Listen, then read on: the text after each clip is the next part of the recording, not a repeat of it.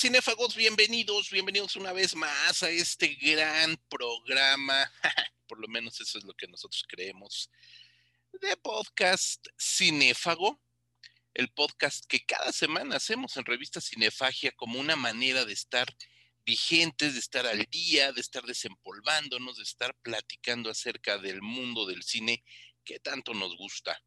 Yo soy José Luis Ortega y le doy la más cordial bienvenida al doctor Marcus, Marco González Ambrís, ¿cómo estás? Eh, pues muy bien, este, pues contento de estar aquí hablando de cine otra vez. Eh, estamos por el momento nosotros dos, esperamos que Rodrigo se nos va a unir en, un rato más, Pero bueno, sí, está aquí este, con un tema que creo que deberíamos explotar más, y sobre todo en la página, ¿no? Este, creo que nos ha faltado em, eh, hablar más sobre un tema que también es, es importante eh, complementar, no nada más ver películas, sino informarse de otras maneras, y sobre todo cuando son trabajos bien hechos, ¿no? Este, es algo que, eh, que, que, nutre mucho a la gente que nos gusta. a los que les interesa un poco más allá la, la investigación o algo así, pues creo que bueno, es, es Sí, sí, es correcto. El, ya seguramente, eh, obviamente, si están escuchando este programa es porque ya vieron la carátula y el título de este programa, que hoy la vamos a dedicar a recomendar, permitirnos tener el atrevimiento de recomendarles algunos libros que creemos pueden ser del agrado de todos ustedes, libros en español, libros en inglés, hay que decirlo, algunos se pueden conseguir en línea, algunos se pueden pedir en línea, no es lo mismo, guiño, guiño. Entonces, eh, es muy importante, como bien dice Marco, que como cinéfagos informados, complementemos el visionado de películas de nuestro género o géneros favoritos con una buena bibliografía, una bibliografía cinéfaga que justamente nos ayude a llevar el pensamiento cinematográfico a un nuevo nivel. Creo que realmente la gente que le interese ver cine, que le interese pensar el cine y escribir crítica, ensayo, análisis, o por qué no decirlo, escribir su tesis, etcétera, etcétera, pues siempre, eh, siempre el uso y abuso, ahí sí hay que abusar de la lectura y de los libros, pues nos amplía el panorama de una gran medida. Ahora bien, para este programa, en el cual muy pronto, en unos cuantos minutos, estará integrando Rodrigo Vidal Tamayo, eh, vamos cada uno de nosotros a ir pingponeándonos recomendando un par de libros, si nos da tiempo, tres títulos, dos, tres títulos, de libros que en lo personal hemos disfrutado y nos han ayudado justamente en este crecimiento del gusto cinéfago. Así es que sin más, sin más introducción, le cedo la palabra a doctor Marcus para que por favor nos aviente el primero de sus títulos. Adelante, Marco. Este, bueno, eh, decías bien al principio que unos son en, español, otros en inglés. Eh, yo estaba dudando, en un principio sí pensé en recomendaciones solamente en español, pero ya después me puse a pensar un poco y bueno, es que es muy amplio el, eh, la bibliografía que se ha publicado, es mucho más amplia la bibliografía en inglés o en español, y hay varios libros que a mí me parece que muestran caminos a explorar para los investigadores eh, que hablamos español, ¿no? Son como eh, cosas que yo creo que se deberían eh, tomar como modelo, que se podrían tomar, no como fórmula, pero sí estimular más a salirnos un poco de la rutina. Y el primer libro que voy a recomendar, es un libro que está en inglés, se llama Blood Money, la traducción sería Dinero Sangriento. Es una historia del cine slasher, pero solamente abarcando eh, pues menos de 10 años, desde 1974 hasta 1981, que es básicamente desde Black Christmas, esta película que es como un proto-slasher, hasta 1981, que es cuando tiene este género del cine terror su mayor auge comercial y se estrenan 11 películas en Estados Unidos, una cada mes, que para un género es, es muchísimo. Eh, y no va más allá. El, libro ya no toca Scream, ya no toca lo que vino después, ni ningún tipo de revival, ni las parodias que vienen después, etc. Se concentra únicamente en esos años y tiene eh, varias razones para recomendarlo. Primero, y esto tiene que ver con lo que decía de que me parece que muchas veces estos libros eh, muestran lo que se podría hacer para otros investigadores, otros autores. Es un libro que no está realmente escrito por un fan del slasher, o por lo menos no se nota ese como entusiasmo, este, ganas de celebrar el género, este, como de apoyarse en este que es un género menospreciado y nosotros tenemos que valorarlo, sino que es bastante objetivo. Eh, aparte, yo debo decir que pues, el slasher tampoco es de mis géneros, este, terror de mis géneros favoritos, ¿no? Me parece limitado. Pero lo que hace el autor, que es eh, Richard Nowell, que por cierto es, es investigador y sí es este, eh, profesor de, de, cine, pero no, digamos, en una universidad este, importante de Estados Unidos. De hecho, creo que da clases en Checoslovaquia, una cosa así, en República Checa, en, este, Europa del Este, ¿no? Es, es, un que sí se formó en Estados Unidos, pues después emigró en busca de opciones de trabajo. Eh, el libro este de Blood Money que mencionó se publicó en 2010, o sea, tiene unos 10 años. Eh, como decía, es que no es un libro realmente em, hecho por fans, como de estos tipos de...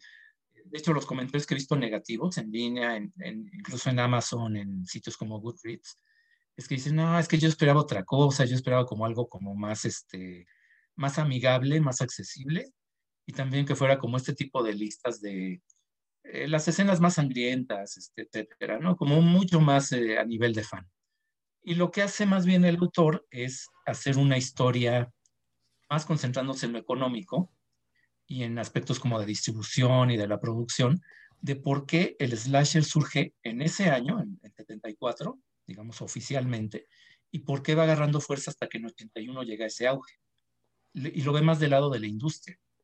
Es un libro bastante serio, muy objetivo, que de paso desmiente varios mitos que se han generado sobre el slasher, ¿no? Pues, algo que mucha gente repite, este, que nos reencontramos justamente en este tipo de libros como más, este, más de fan y más como, este, eh, que se dejan llevar mucho por el entusiasmo. Incluso, bueno, incluso esos libros y repiten cosas negativas, ¿no? Esto de que el slasher era un género como moralista porque regaña a la gente que se porta bien y al final siempre la heroína es como esta chavita este, virgen o, o bien portada, etcétera. Eh, otro mito, por ejemplo, es que el cine slasher es esencialmente misógino porque eh, no solamente encueran a las actrices, sino que aparte tienes que ver cómo las mata el asesino este psicópata, Jason Borges, etcétera, como se llame, eh, y que eso se hizo para darle gusto a la mirada masculina, ¿no? muy en boga con ciertas teorías. Lo que hace el autor es, bueno, apoyándose en, en datos de producción y datos, este, entrevistas con productores, etcétera, te da una visión muy diferente. Él lo que hace es decir, a ver, este género surge, no surge de la nada, sino que surge en un contexto donde ya había, por ejemplo, comedias guarras, este, eh, ya existían este, meatballs, eh, Porky's, no me acuerdo si ya se ha habido, ya había salido, pero ya había, pues, digamos, este tipo de comedias más este, adolescentes, pero procaces, ¿no? Este, lo que hicieron muchos productores de Slash era pues, querer colgarse de ese éxito, mezclarlo con el cine terror que ya estaba agarrando fuerza y sacar algo nuevo, ¿no? Es, es lo que pasa como muchos, en muchos géneros. De hecho, una parte muy importante del libro, muy interesante, no les gusta el cine de terror y no les gusta el slasher, es que describe cómo surge un nuevo género y cómo se consolida. Él te dice, no, bueno, primero tiene que haber una película que te plantee algo nuevo, después tiene que llegar un imitador que haga, que sea lo suficientemente exitoso para que más productores quieran subirse al tren, y ya después salen pues todas las imitaciones, todas las este, copias, pero también salen películas que toman elementos de ese género y le dan un giro, ¿no? Pues ahí en la calle del infierno es un caso muy, muy concreto del slasher, ¿no? Es, tiene elementos del slasher, pero se va a lo sobrenatural, etcétera, ¿no? Entonces, eh, a mí me gusta mucho el libro porque justamente eso, ¿no? No se basa nada más en, en impresiones personales de yo vi la película y me gustó, me aburrió, etcétera, sino que sí se basa más en hechos concretos. Propone un modelo de cómo se desarrolla un género, que es algo que se puede contrastar con otros géneros y que sirve como para para orientarse y te sirve no solamente si eres fan del terror. Y además, eh, bueno, se debe a desmitificar cosas que se dicen sobre el slasher que no, eh, que se repiten sin que nadie se ponga a comprobar si es cierto. Y aparte el libro, eh, sí es un libro académico, pero a mí no me parece que esté mal escrito. O sea, sí es un libro, este, eh, hay que tener un poco de paciencia, no es un libro, este, como digo, hecho por fans, no es un libro este, que cuenta anécdotas, ese tipo de cosas. Se enfoca más como en, el, en la parte del negocio del cine. Pero a mí me parece, a mí, bueno, yo cuando lo leí me pareció un libro bastante ameno, obviamente porque me interesa ese aspecto de, del cine, ¿no? Más como la distribución, este, cómo deciden los, autores dónde van a lanzar la película, en qué momento creen que es, que es pertinente. Entonces, y, eh, nada más como para cerrar un poco, creo que ese tipo de investigación se debería hacer más en, en eh, bueno, no solamente en México, sino en España, como que eh, eso de irnos a hechos concretos y verlo desde el lado de la industria, y sobre todo ver cómo afecta la distribución y la producción este, eh, creo que en muchos casos, en mucha bibliografía en español, como que todavía falta. Es algo que yo siento que, bueno, en español y también bastante en inglés, tampoco estoy diciendo este, eh, muy sólido de lo que se escribe en inglés, pero bueno, creo que esos son los valores que tiene el libro. Ah, y por cierto, bueno, si me preguntan cómo conseguirlo, eh, sí se puede comprar todavía en físico en Amazon, todavía hay copias este, por ahí circulando. Eh, no son eh, precios exagerados. Este, no sé si este, este em, no sé si se haya agotado o no, pero con las copias este, en Amazon y este tipo de plataformas. Y aparte hay versión electrónica para Kindle. Entonces va a estar disponible, incluso cuando se copian las copias físicas, va a estar disponible para descargar en, en formato electrónico. Entonces, este, vale la pena y pues esté en inglés, creo que sí vale la pena. Si son muy fans del cine de terror y del cine slasher en particular, eh, creo que es un libro muy ilustrativo. Así es, mi querido Marco. Nada más un último favor. Repítenos, por favor, el título de este libro y el autor para que todos los cinéfagos estén al tanto. Título completo, aunque es largo por ser un libro académico, es Blood Money, A History of the First in Slasher Film Cycle. O sea, Dinero Sangriento y el subtítulo, que es lo que hace que sea tan largo, sería una historia del primer ciclo de cine slasher adolescente. Porque como decía, pues hablar llega hasta 81 y ahí termina, ¿no? Eh, el autor es Richard Nowell, se escribe así, este, como, básicamente como se pronuncia, con W y doble L. Y pues yo creo que igual les vamos a dejar por ahí un enlace, este, o por lo ponemos en la descripción, ¿no? Del, del post cuando lo publiquemos por cualquier cosa, ¿no? Sí, sí, sí, sí, por ahí estaremos poniendo los datos más, por lo menos los títulos y los autores, ¿no? Que eh, algo que siempre nos ha gustado en Cinefagia es eh, recomendar libros. Entren al canal de YouTube, Revista Cinefagia en YouTube. Van a encontrar cápsulas de justamente la biblioteca cinéfaga, donde tenemos por ahí recomendaciones de algunos libros. Así es que esto que estamos haciendo en este podcast no es nada nuevo. Este, quiero añadir una cosa. Adelante, Marcus. Pasó. Por ejemplo, yo mencioné esto de que el cine slasher es misógino, ¿no? Como que es, este, o que es moralista. Una de las cosas que este, sí eh, Nowell especifica, que bueno, demuestra en el libro, no es nada más como una opinión de él, es que los productores tomaban muy en cuenta al público femenino, que para el slasher no suena raro, ¿no? Pero él lo demuestra porque fue como los productores estaban pensando en películas como Marlina, este, películas musicales, y que de ahí se agarran, por ejemplo, para hacer estas con Jamie Lee Curtis, ¿no? Terror Train, etcétera, que tienen elementos musicales o de disfraz, este tipo de cosas, incluso elementos románticos. Que lo que explica es eso, ¿no? Bueno, es que sí querían llegar al público femenino, porque pues, es una forma de hacer que también los chavos quieran ir a, a ver la película, ¿no? Entonces, ese tipo de cosas es lo que también pasa muy interesante. Blood Money de Richard Nowell. Pues ahí está, la primera recomendación de este programa. Y ahora le doy la más cordial bienvenida a Rodrigo Vidal Tamayo. ¿Cómo estás, mi querido Rod? Eh, ¿Qué tal? ¿Qué tal? Muy, muy contento, por supuesto, de estar como siempre en este podcast cinéfago, aquí llegando derrapándome, pero bueno, ni modo, así son las, las obligaciones laborales, de repente a uno le juegan malas pasadas. No pasa nada, hombre, apenas vamos iniciando y escuchaste prácticamente toda la presentación de Marco González acerca de su primera recomendación bibliográfica.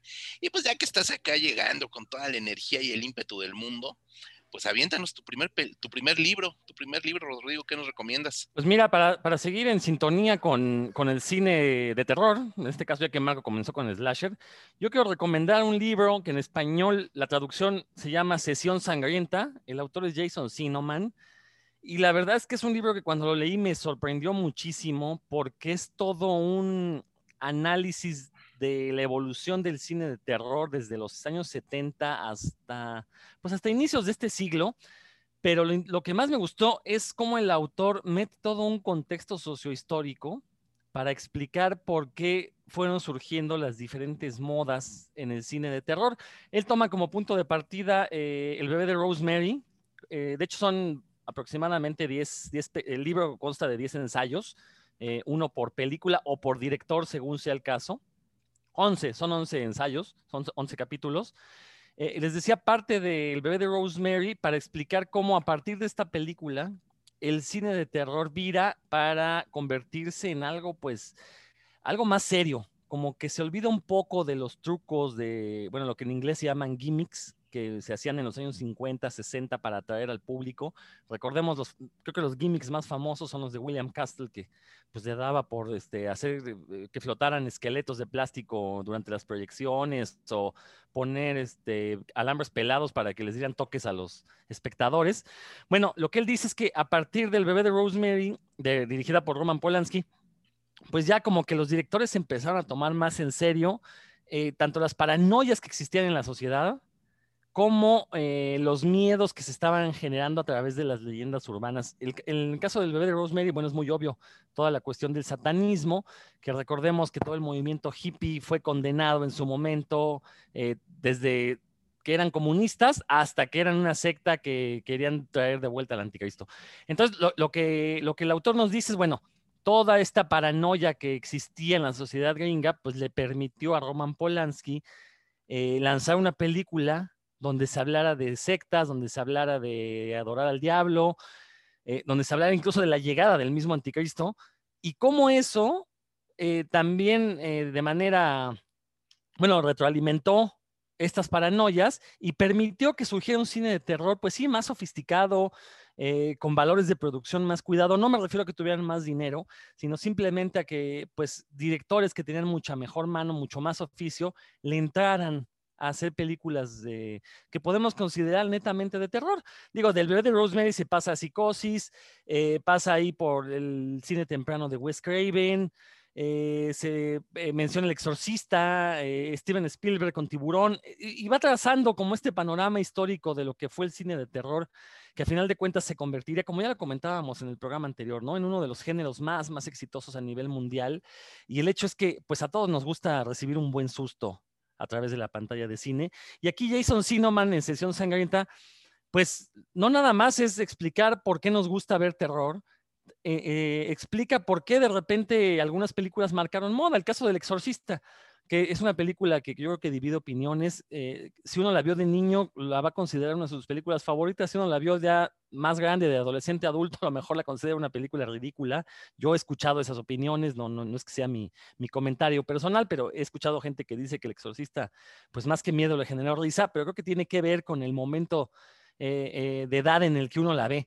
Pero explica, bueno, por qué en, ese contexto pudo surgir una película que a lo mejor ahorita las buenas conciencias, esto que se llama, que, yo ya lo he mencionado aquí, pero bueno, que ahora le llaman corrección política, a lo mejor no permitiría que surgiera una película como, el, como El Exorcista, donde pues una niña sale diciéndole peradas, pidiendo que la violen, cosas así, ¿no? Entonces, eh, ¿por qué en los años 70 sí se podía y ahorita no? Bueno, Jason Sinoman explica cómo era la situación eh, política, social e histórica del momento que permitió el surgimiento pues, de lo que ahora consideramos grandes clásicos. Mencionaba yo que por ahí se mete también con Wes Craven, en particular toma la obra temprana de Wes Craven, La última casa a la izquierda, Las colinas tienen ojos, y explica por qué después dejó de hacer ese tipo de películas tan brutales, tan sangrientas, por qué se dedicó a hacer eh, a, lo mejor slashers dirigidos a adolescentes, que lo haría no solo con Pesadilla en la calle del infierno, lo haría también luego con Scream. Entonces, bueno, no sé, un montón de cosas. Incluso eh, el caso de Steven Spielberg menciona por qué es importante tiburón, porque a final de cuentas genera también un nuevo monstruo en la figura de, este animal eh, encabronado que va y pues le da por matar ya sea bañistas o en el caso de las películas de Grizzly, pues le da por matar leñadores ahí en el monte o la de Orca, que eh, pues básicamente es un film de, venganza. Entonces, este, muy interesante este libro. Y lo mejor es que si tienen suerte, se lo topan en las librerías saldado a un precio irrisorio. Yo me lo compré ya hace más de un lustro pero eh, tengo entendido que todavía por ahí existen copias flotando en, las grandes cadenas de librerías, entonces con un poquito de suerte se lo topan a un superprecio, y si no, los invito a que lo busquen en librerías de viejo. Al haber llegado saldado aquí al país, pues llegaron muchísimas copias, por ahí lo pueden encontrar. Repito, se llama Sesión Sangrienta, el autor es Jason Sinoman, y la verdad es que si son fanáticos del cine de terror, creo que es un libro fundamental para entender por qué el terror eh, se ha convertido en un género tan exitoso y por qué eh, quizás el cine pueda estar en crisis de la que ustedes me digan, económica, creativa, política incluso, el cine de terror no, el cine de terror sigue manteniéndose ahí y sigue siendo el género más fuerte dentro de las cinematografías mundiales. Excelente, excelente libro y excelente recomendación, mi querido Rodrigo. Sí, no podía esperar menos. Eh, y bueno, ahora me toca a mí y voy a hacer un, un cambio, un, giro rápido aquí en mi selección, porque originalmente eh, iba yo a hablar de, otro par de libros. Traje un tercer libro en caso de ser necesario. Y curiosamente este tercer libro es con el que voy a empezar. Para no eh, romper la magia del cine de terror y para hacer todavía mucho más completa esta bibliografía cinéfaga en esta primera ronda, pues me, me sumo también a los libros de género terrorífico eh, que por supuesto ya saben que en Cinefagia es lo que más nos chifla, no es lo único, pero es lo que más nos chifla. Y voy a complementar, creo que, que de buena manera, no, por, no porque yo lo recomiende, sino porque el libro en sí mismo es un muy buen complemento a los títulos que nos acaban de dar Rodrigo y Marco. Es un título también en inglés, es un libro también en idioma inglés. Eh, es necesario leer o entender, si no, si no dominar al 100%, por lo menos entender el idioma inglés para poder accesar a un buen número de bibliografía que desgraciadamente no se encuentra en español. El libro al que me refiero es Fear Without Frontiers. Eh, un libro cuyo, bueno, en, español sería Miedo sin Fronteras, el cine de horror a través de el mundo. Es un libro que es editado por Stephen J. Schneider.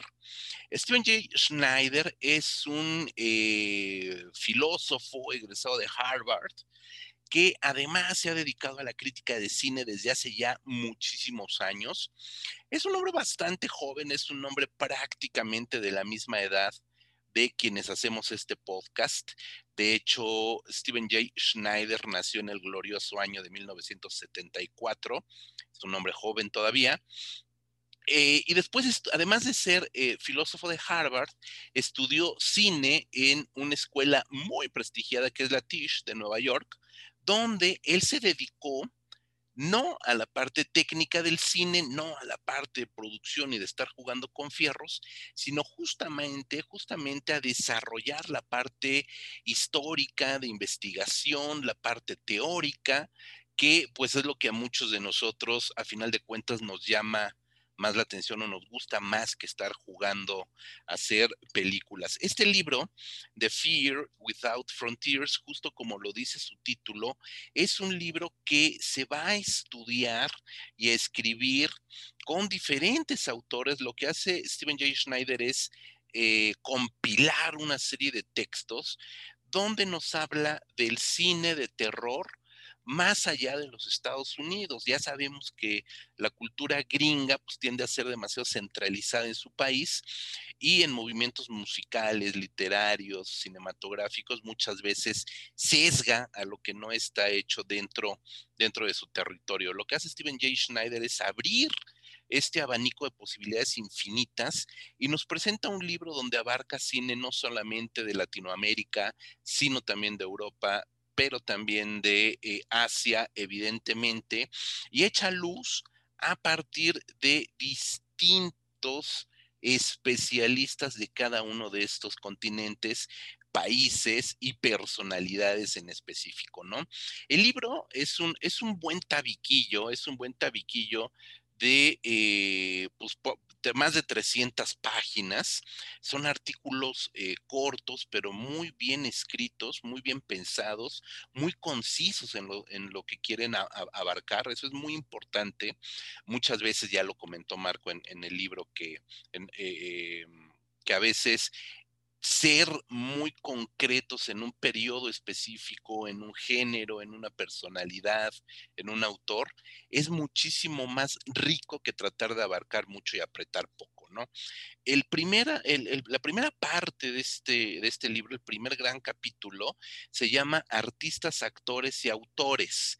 Artists, Actors and uh, Authors y justamente eh, son pequeños eh, textos, artículos de ensayo sobre personalidades que van desde Alejandro Jodorowsky, el cine de Alejandro Jodorowsky, el título de este ensayo se llama Madmen, Visionaries and Freaks, eh, locos visionarios y, freaks y, fenómenos, ¿no? El cine de Alejandro Jodorowsky. Pero también tenemos a André Barchinsky, que es director de un documental sobre Sedo Kaishao, hablando, escribiendo, mejor dicho, en este caso, sobre eh, Coffin Joe, como le llaman los gringos, el mismísimo José Mojica Marins, pero también tenemos un artículo sobre Anthony Wong, de quien hace muy poco hablábamos con Rubén Pintos acerca de la categoría 3 y cómo se ha convertido en un actor eh, verdaderamente de culto en el cine de violencia de la categoría 3 hongkonesa.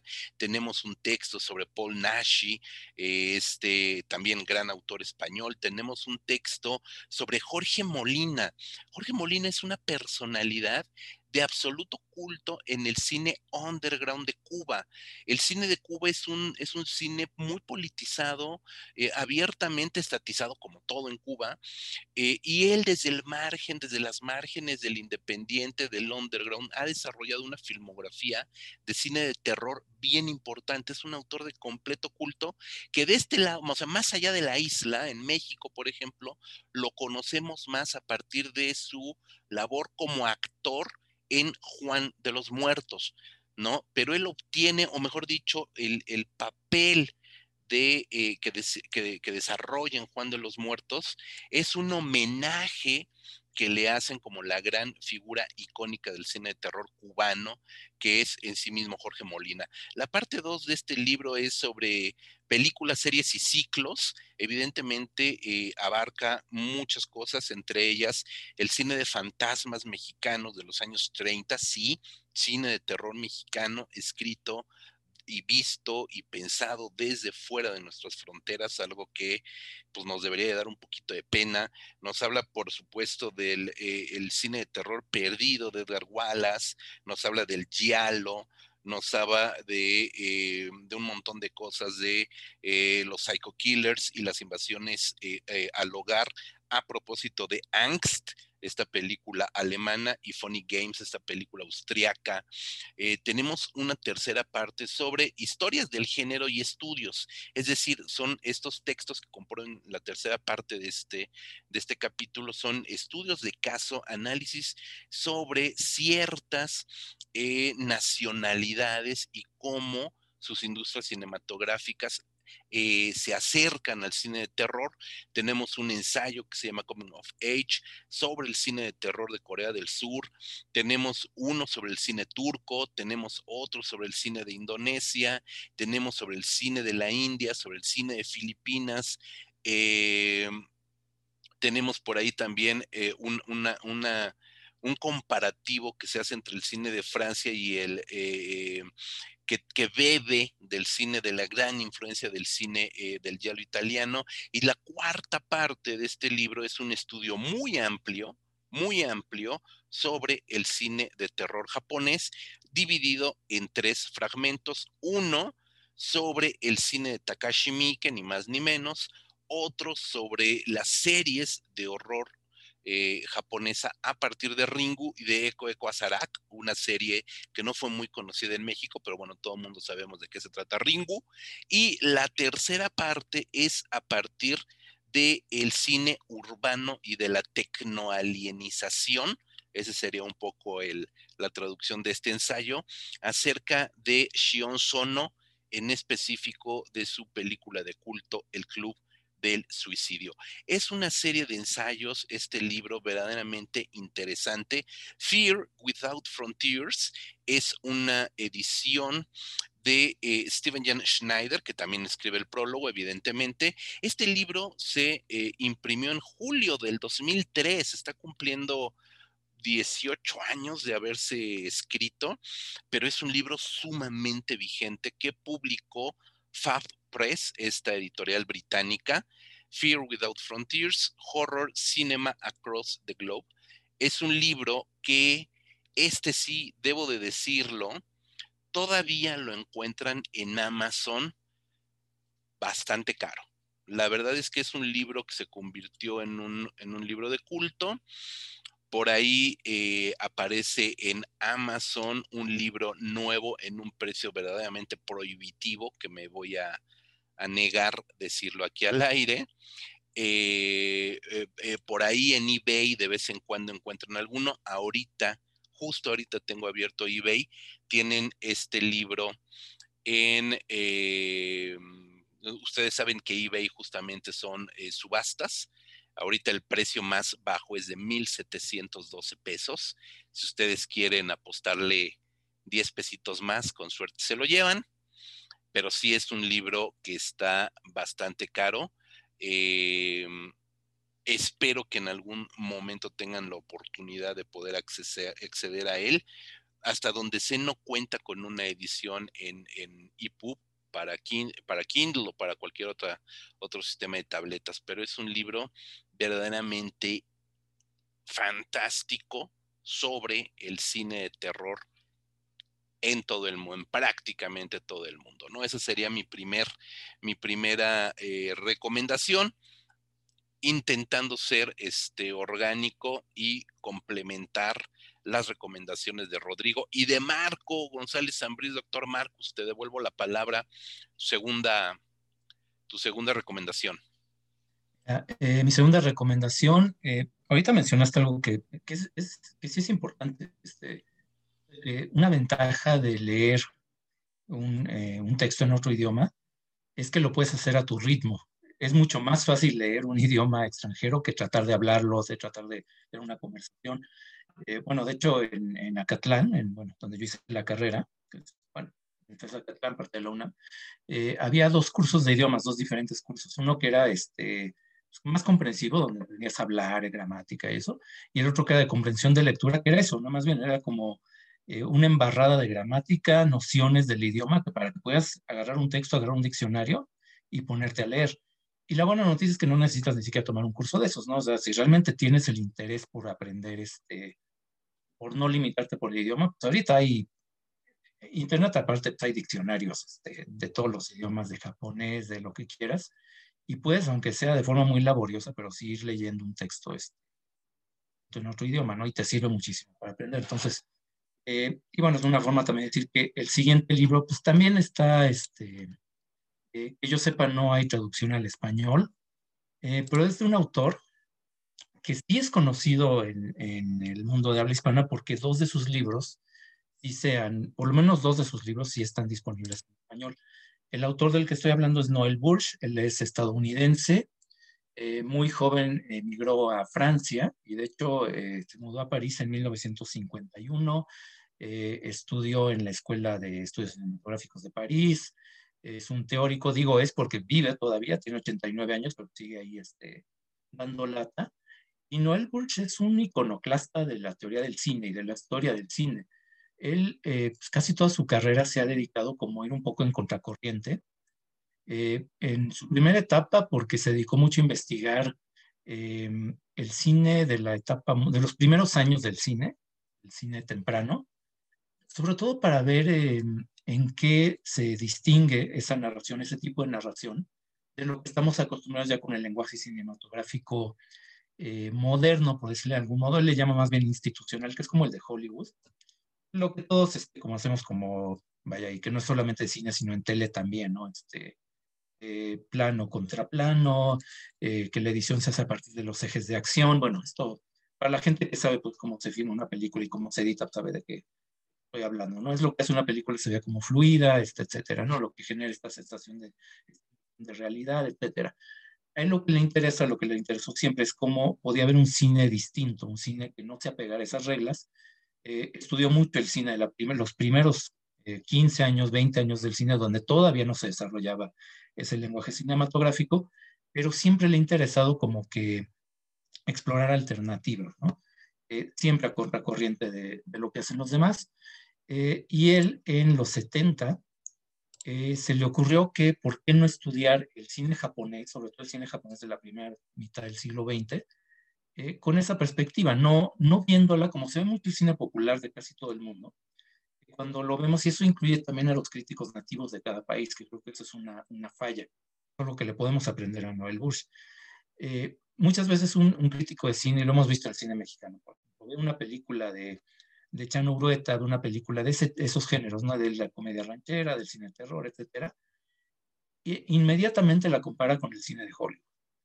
Y las diferencias que tiene esa película que puede tener en cuanto al lenguaje cinematográfico con una película de Hollywood la ve como deficiencias, como defectos, como algo que debería corregirse, como algo que esté. Eh, y lo que le interesaba pues a Noel Bulls era decir, bueno, ¿qué tal si el cine japonés que se desarrolla con su cultura, eh, apartado pues de, del modelo occidental, habría, valdría la pena analizar esas películas y ubicarlas en el contexto cultural, ver qué tanto está influida por el teatro kabuki, por ejemplo. El teatro kabuki es muy distinto al teatro occidental. Ver qué tanto está influido por la poesía, ver qué tanto está influido, ¿no? Y él por eso se enfoca como en esa etapa, sobre todo de años 30, 40, que fue cuando, además por cuestiones políticas, Japón estaba aislado porque era una dictadura militar, aislado de, del resto del mundo, pero aparte con una producción cinematográfica muy amplia. Entonces, y aparte algo muy notable es que pues, esto lo hizo en los años 70, no había, no había videocassettes, no había forma de, este, bueno, había, bueno, copias de películas japonesas en la Filmoteca de Francia, obviamente, donde vive, pero para realmente eh, estudiar a fondo su tema de estudio, su, eh, lo que él le interesaba eh, comprobar, él se fue, se fue a Japón, se fue de viaje a Japón, y estuvo consultando copias en 16 milímetros que le prestaron este, coleccionistas, y bibliotecas e instituciones de allá, eh, para justamente analizar así muy a fondo y muy puntualmente la puesta en cámara, es decir, cómo está filmada cada escena, cómo está editada, y él desarrolló un libro que se titula To the Distant Observer, la traducción sería para el observador distante, la traducción del subtítulo es algo así como forma y significado en el cine japonés, donde va desarrollando justamente estas ideas, ¿no? Sí es un libro académico, es un libro eh, pues con términos eh, muchos tomados de la semiótica, eh, con términos incluso que él inventó, como lo que él llama, este tipo de narración hollywoodense le llama modo de representación institucional, etcétera, ¿no? Él tuvo su, tiene, tiene, incluso un glosario el libro, porque sí es necesario este, consultarlo, tampoco es que sea un libro, es un libro muy interesante porque plantea muchas ideas, plantea ideas muy provocativas. Y aparte, bueno, es que te menciona muchísimas películas que en el momento que se publicó el libro, que fue en 79, eh, eran prácticamente desconocidas en Occidente, no, se habían, no habían llegado a, esta, a esta parte del mundo, no estaban editadas, no había formatos caseros. Entonces, él hace esta, esta investigación eh, y en el caso de, también lo que mencionó ahorita José Luis, de que a veces vale la pena ser como muy, concentrarse en una etapa muy delimitada, eso no lo hizo Noel Burch, eh, fue muy ambicioso. Eso yo lo veo como una virtud del libro, pero también sí es, eh, le metió un poco el pie, le dejó un poco en contra. Una virtud porque, bueno, él se metió con estudiar cultura japonesa y cómo influye en el cine y tal, eh, pero no delimitó realmente un género ni, ni años específicos, sino se toda la primera mitad del, del siglo XX, e incluso mencionó algunos directores de las siguientes décadas, Nagisa Oshima, Kurosawa, etc. Entonces, él no quiso escribir una historia del cine japonés, pero sí se aventó este, un repaso de muchísimas películas japonesas, eh, pero ahí sí con una salvedad, y esto sí es un problema. Él, él hizo todo esto de viajar a Japón y ver las películas, muchas sin subtítulos, sin hablar japonés, porque es lo que le interesaba pues, la parte visual. Ahora, esto sí es un problema porque ya después los investigadores posteriores, el libro, repito, es de 79, ya lo que le criticaron fue mucho eso, es que por no tener el dominio del idioma sí se le fueron cosas, ¿no? Él dio por hechas, este, lo que pasa mucho, ¿no? Como con cualquier turista, cualquier viajante. Tú vas a un país que no conoces, sobre todo un país como Japón, que es una cultura totalmente ajena, y pues ves lo que quieres ver, ¿no? Vas como muy por, te vas guiando por tus prejuicios. Y eso le pasó pues bastante a Noel Bulls, este, él, por ejemplo, insistía mucho que el, aislamiento del cine japonés, que no tenía contacto con la industria de Hollywood, este, etcétera. Y ya los investigadores que vienen después dicen, no, espérate, este, y había una relación comercial. Para empezar, el equipo este, pues no lo fabrican en Japón, ¿no? Las cámaras, equipo de edición, sonido, todo eso, tenían que comprarlo en, en, Estados Unidos.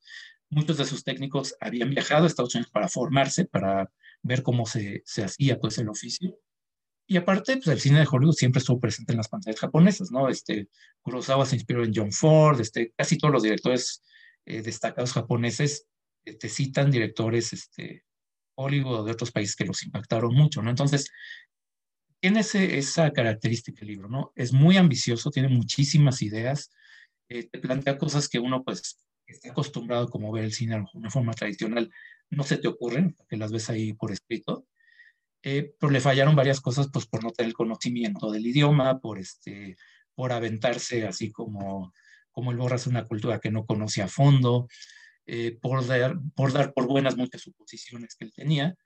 Eh, y de todos modos, a mí el libro me parece que vale la pena sí darle una leída por todo lo que plantea, ¿no? Porque sí te hace plantearte, sobre todo si eres como, si te quieres tomar en serio esto de, del cine, de investigar, decir, bueno, es que a lo mejor para Japón no aplica, o aplica medias, pero muchas de esas cosas de lo que intentó hacer Noel Bush, podríamos aplicarlas a cines de otros países, ¿no? El cine mexicano, el cine eh, asiático en general, el cine soviético, eh, y, ver, y, no ver estas eh, diferencias del cine de, esos países con el de Hollywood como deficiencias, como errores, sino como características, como algo que tiene que ver con un origen cultural, ¿no?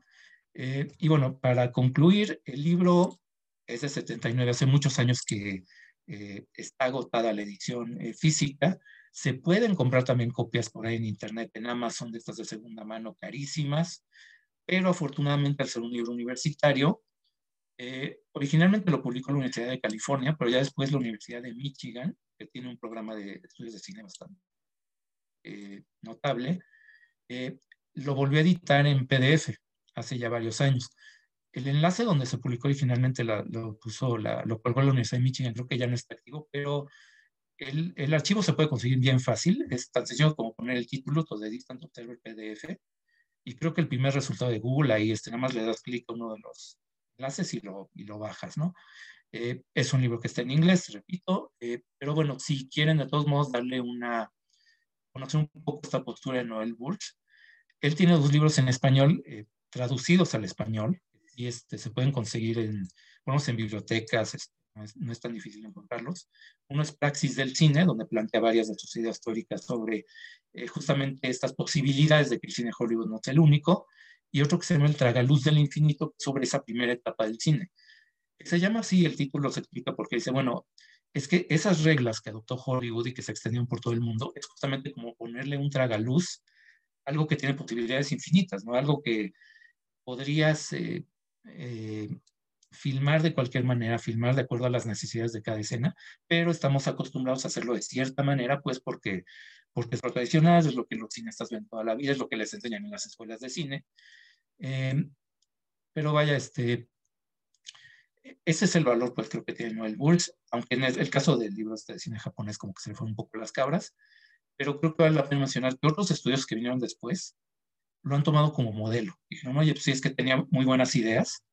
Y hay uno, por ejemplo, que se llama, eh, aquí tengo el dato, Robert Colker, que tiene un libro que se llama The Altering Eye, que es justamente sobre esa relación entre el cine de Hollywood y de la periferia, por llamarle de algún modo, ¿no?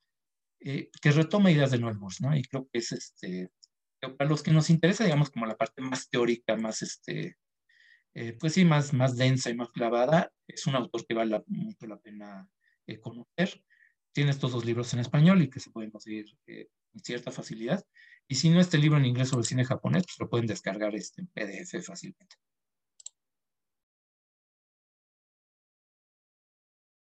por favor, préndanme el micrófono, por favor. Este, Marco, nuevamente el título, por favor. El título es To the Distant Observer, Form and Meaning in Japanese Cinema. La traducción sería para el observador distante, forma y significado en el cine japonés. Excelente, Marco, muchas gracias. Eh, Rodrigo, tu segunda apuesta. Sí, claro. Bueno, fíjate que de la misma editorial del que mencioné hace rato, Sesión Sangrienta, la editorial se llama TIB Editores y son unos libros que pues yo llegué a ver en la cineteca rondando casi los mil pesos cada uno y la, pues eran algo este, inasequible, eh, pero de repente me los topé saldados la mayoría de esta este, editorial. Entonces me hice de muchos libros de, de, de, la colección que tienen de cine, que, insisto, son libros bastante interesantes. Bueno, de esa misma colección hay uno que se llama Asia Noir, eh, editado por Roberto Cueto y Jesús Palacios. Creo que ya decir Jesús Palacios, pues ya estamos hablando de un histórico del, cine, de los cinéfagos, pues de hecho pues es como el papá de los cinéfagos. Creo que si mal no estoy en sus libros, este, conocimos el concepto del cinéfago y de cinefagia que le da nombre a este podcast y al sitio de internet que llevamos. Pero bueno, digo, hay que darle honor a quien no merece porque Jesús Palacios es uno de los principales estudiosos de esto que en España denominan el cine freaky. Bueno, la cosa es que entre y Roberto Cueto editaron este de Asia Noir eh, y es un recorrido por todo el cine negro asiático desde los años 60, 70 hasta, bueno, pues hasta este, bien entrado este siglo. Ahorita les digo el año, eh, de, qué año este libro. Eh, la edición española es de 2007. Entonces, por lo menos hasta ese año, pues llegan este, los análisis que hacen de este cine negro, de este cine de, de crimen realizado en Asia.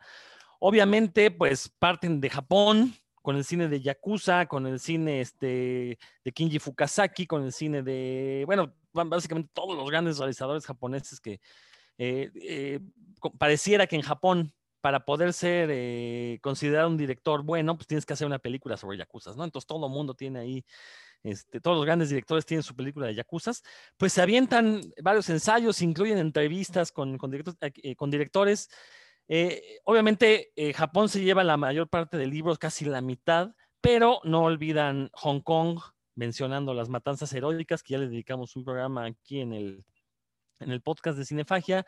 Se meten con Corea. También recordar que Corea a principios de siglo, pues fue como la revelación en cuanto a cinematografía se refiere. Todos estábamos eh, enamorados del cine coreano y en particular de sus trailers policíacos. Eh, una de las primeras películas que llegó aquí a México de manera legal se llamó Shiri y era un trailer policíaco magnífico que de hecho si pueden conseguir, este, se las recomiendo muchísimo. Ya habíamos mencionado sobre esa película cuando, cuando mencionamos este, el cine de matanzas heroicas, salió esta película de Shiri. Eh, se meten también, bueno, obviamente con el cine de triadas de, en el parte de China, con Corea, pero lo interesante es que también incluyen algunos capítulos relativos al cine de la India y al cine de Tailandia, que recordar que tanto eh, esas dos últimas cinematografías también fue hasta este siglo en las que tuvimos un acceso ya eh, mucho mayor al que teníamos antes, en, parte pues por la llegada del Internet, que empezó a democratizar la cultura e hizo que fuera más fácil conseguir las películas. Pero bueno, la verdad es que eh, es una antología de ensayos muy, muy completa. Como ya saben cómo son los españoles, usualmente sus, sus libros dedicados a estos temas clavados son muy, muy completos. Eh, tratan de desmenuzar, tratan sobre todo de dar muchísimos títulos para que le quede claro al lector eh, el, panorama de lo que ha significado el cine negro en Asia. Y, eso me parece muy relevante porque, eh, bueno, al menos por el, lado de Estados Unidos, eh, pues si se hacen este tipo de ensayos, obviamente los centran mucho en su, en su propia industria filmográfica. Y algo que me gusta mucho de España es que sí, son mucho más abiertos. Entonces, eh, y aparte yo no sé en España cómo le hacían para ver tantas películas. Por ahí el, propio Jesús Palacios en algún libro menciona que pues eh, en las famosas tiendas de chinos, que son tiendas puestas por inmigrantes chinos en España, de repente ahí podían conseguir muchas de las películas, no solo de China, sino también de la India, de Japón, eh, de todos estos países. Entonces, al parecer, eh, pues fue algo similar a lo que sucedió en México, que con el boom del beta, pues conseguíamos también películas de todo el mundo. Y así es que como pudimos ver muchas de las películas que mencionan en este libro de eh, Asia Noir. Y pues también es una recomendación que con un poco de suerte se lo van a topar saldado también a un superprecio, no paguen más de 100 pesos Si alguien les quiere cobrar más, pues están viendo la cara porque todavía se lo pueden topar por ahí en algunas librerías, sobre todo a los amigos de provincia. Eh, si en sus ciudades hay este, de estas librerías que les da por vender saldos, vayan a buscarlas. Yo así las conseguí en, la hermana República de Yucatán. Entonces, pues, y son libros que además eh, no, nada más les va a dar como una filmografía para que tengan tarea para buscarla en internet y poder ver las películas, pero pues también los españoles se preocupan mucho, sí, por dar este cierto contexto de pues por qué este cine vale la pena, porque es un cine que, utiliza la violencia para hablar eh, pues de las sociedades en que fue creado. Eso me parece también muy interesante. Entonces, esa es mi segunda recomendación. Hacia Noir editado por Roberto Cueto y Jesús Palacios. No podíamos dejar pasar un, programa hablando de literatura sobre cine sin mencionar a Jesús Palacios. Totalmente de acuerdo contigo, menos en este, que no paguen más de 100 pesos. Me acabas de tirar el negocio, que tengo ahí dos cajas, este, abajo de la cama para venderlos, pero bueno, ni modo este, los guardaré otros dos años. No, ojalá, ojalá y estos libros se pudieran conseguir más fácilmente. Ojalá, digo, qué bueno que ahorita saldados se puedan conseguir de una, a un superprecio, pero pues ojalá y en su momento también esos libros hubieran circulado en México, ¿no? Que eso también hubiera ayudado mucho a, la cultura cinéfaga. Porque hay que decirlo, todos estos libros que estamos comentando ahorita, pues son libros que tienen ya dos décadas, ¿no? La mayoría de ellos, salvo los que acaba de comentar Marco, mucho más clásicos, sobre todo el de Bush, este pues son libros que hicieron mucha falta cuando nosotros teníamos dos décadas menos también de edad. Eh, pero sí, si los encuentran, búsquenlos, eh, si los encuentran, cómprenlos, si no, búsquenlos, porque son libros que de verdad vale mucho la pena. Y eh, mi, segunda, mi segunda recomendación tiene que ver también, y ustedes este, que nos están escuchando dirán que somos un poco eh, malinchistas o que solamente vemos hacia el exterior, etcétera, etcétera, porque el libro que les voy a comentar también es un libro original de España. Pero la verdad es que afortunadamente eh, la industria editorial española, que es profusa en, todos los temas, eh, tiene una muy, muy buena bibliografía de cine internacional. Gente como Jesús Palacios y muchos otros, eh, el mismo Ángel Sala, director de Sitches, el mismo la Semana de Cine de Terror de San Sebastián, se ha encargado también cada año que, hay festival de lanzar un volumen, un libro recopilatorio sobre cine de terror, cine fantástico, y no solamente los de terror, en realidad el Festival de Donostia San Sebastián lanza grandes volúmenes, es decir, hay una industria editorial sobre fenómenos cinematográficos verdaderamente sana y robusta que sí de verdad tenemos mucho que envidiarles, no hay de otra, no. Y lo digo yo que soy editor y que una buena parte de mi vida me la he dedicado editando libros de cine, ¿no? Ya algún día hablaré de mis propios libros, pero hoy no es el caso. Mis propios libros como, como editor, no, no como autor, no hay que dejar de lado al autor. Este, pero en el día de hoy también les quiero hablar de este que se llama John Hu y el cine de acción de Hong Kong. Un libro de una editorial española, como ya les, les dije, eh, llamada Glenat, eh, y que tenía un subsello llamado Biblioteca del Doctor Vértigo, la colección que despeja incógnitas. Eh, veo aquí la cara de, Rodrigo Vidal haciendo añoranza, que seguramente tiene este libro y otros de la, de la colección, porque luego hemos coincidido en que cuando los encontramos a la venta nos hablábamos y lo comprábamos todos, ¿no? Entonces, eso era como muy interesante. Por ahí hay otro libro justo de Ángel Sala sobre Godzilla y compañía, que es sobre Kaiju ¿no? Y muchos otros libros de esta, de esta colección. Este libro en particular, pues es eso, un, básicamente un estudio, pero como no hay otro en español, sobre el eh, Eric Bloodshed, que hace también, hace unos meses le dedicamos un podcast, donde nos habla en dos partes, el volumen está dividido en dos secciones. La primera, el cine de acción de Hong Kong, desde los orígenes del cine de acción de Hong Kong silente, ya Rubén Pintos nos habló también de el Heroic Bloodshed y hablamos eh, nosotros también del Heroic Bloodshed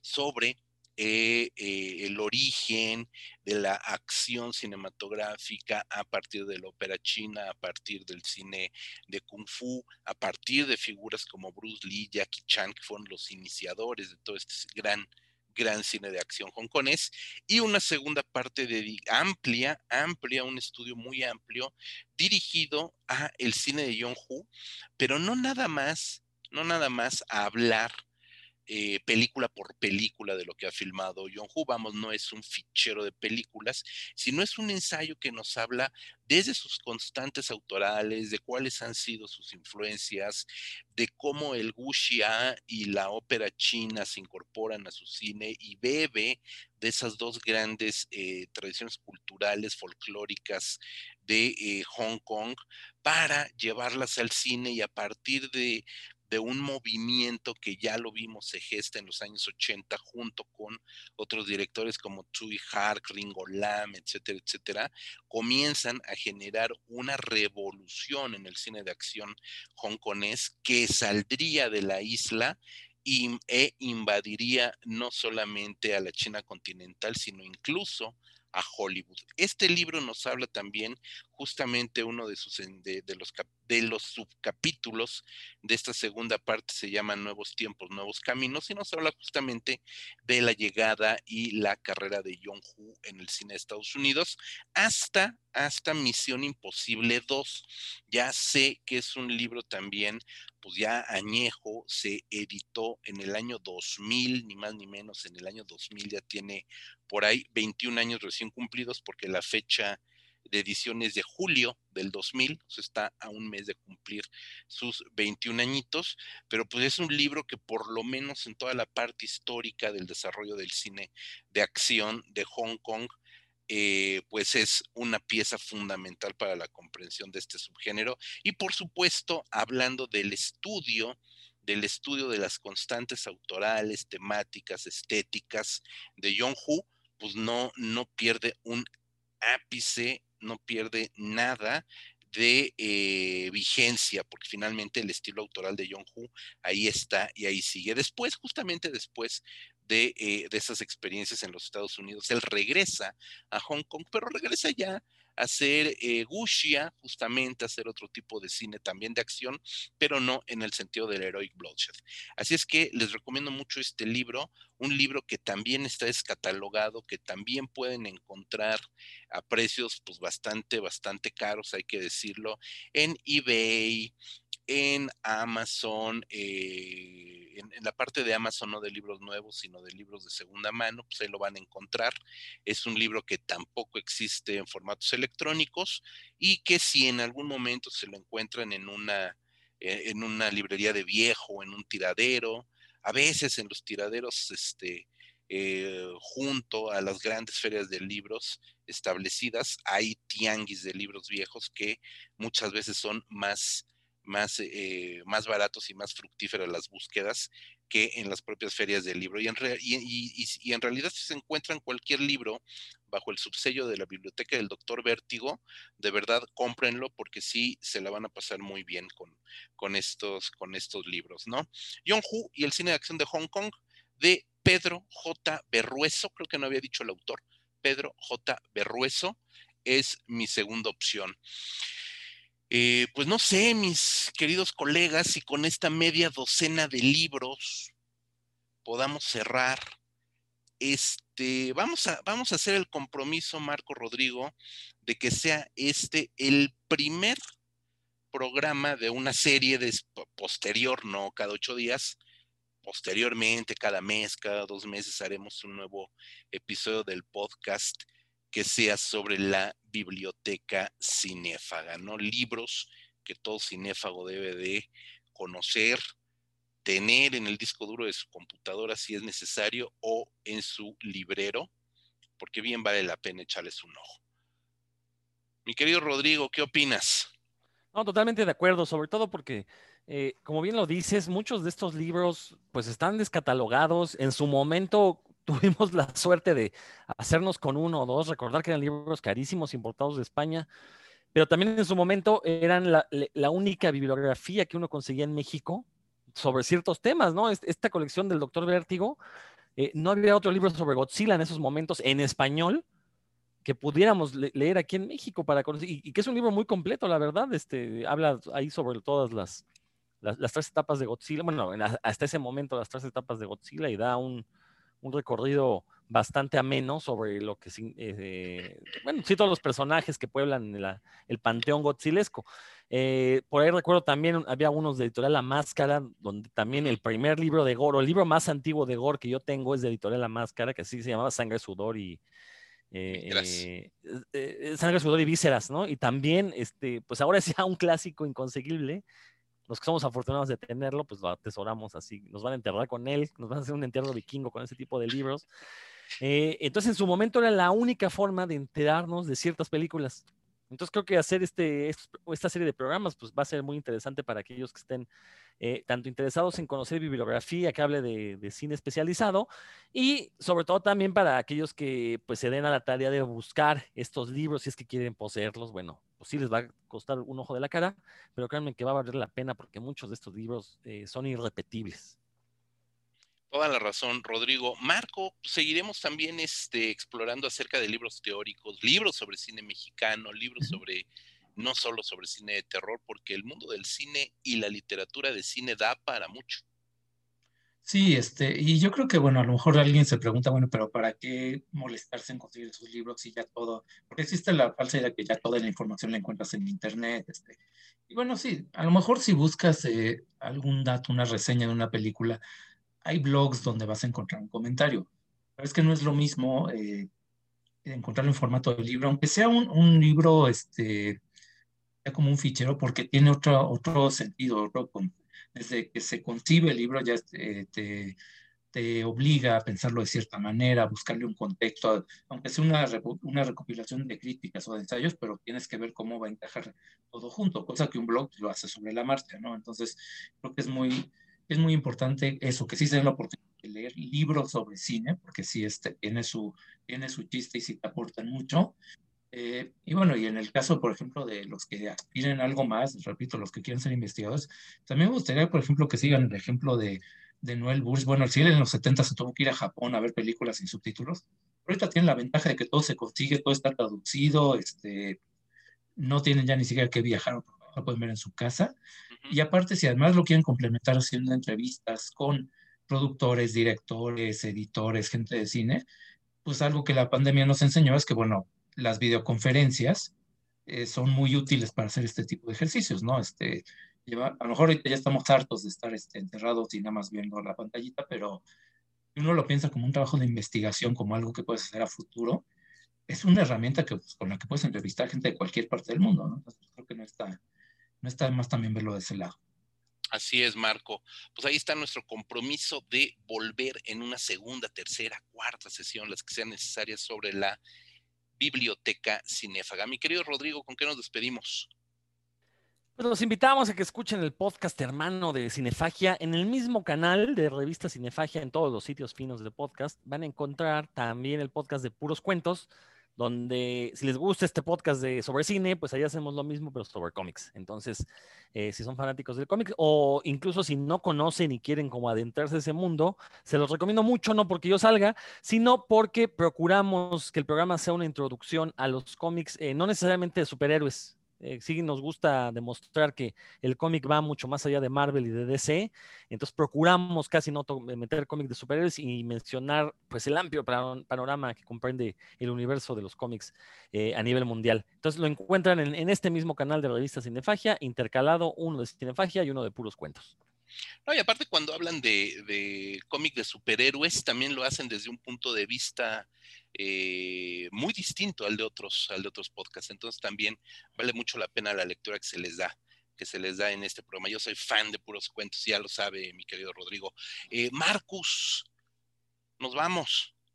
Sí, sí, este, bueno, pero ya que hablamos de lectura justamente y de cosas que vale la pena leer, pues lean revistacinefagia.com, el sitio que tenemos desde 2003. Eh, eh, donde pues, también de vez en cuando hemos publicado también algunas reseñas de libros. Deberíamos hacerlo más seguido.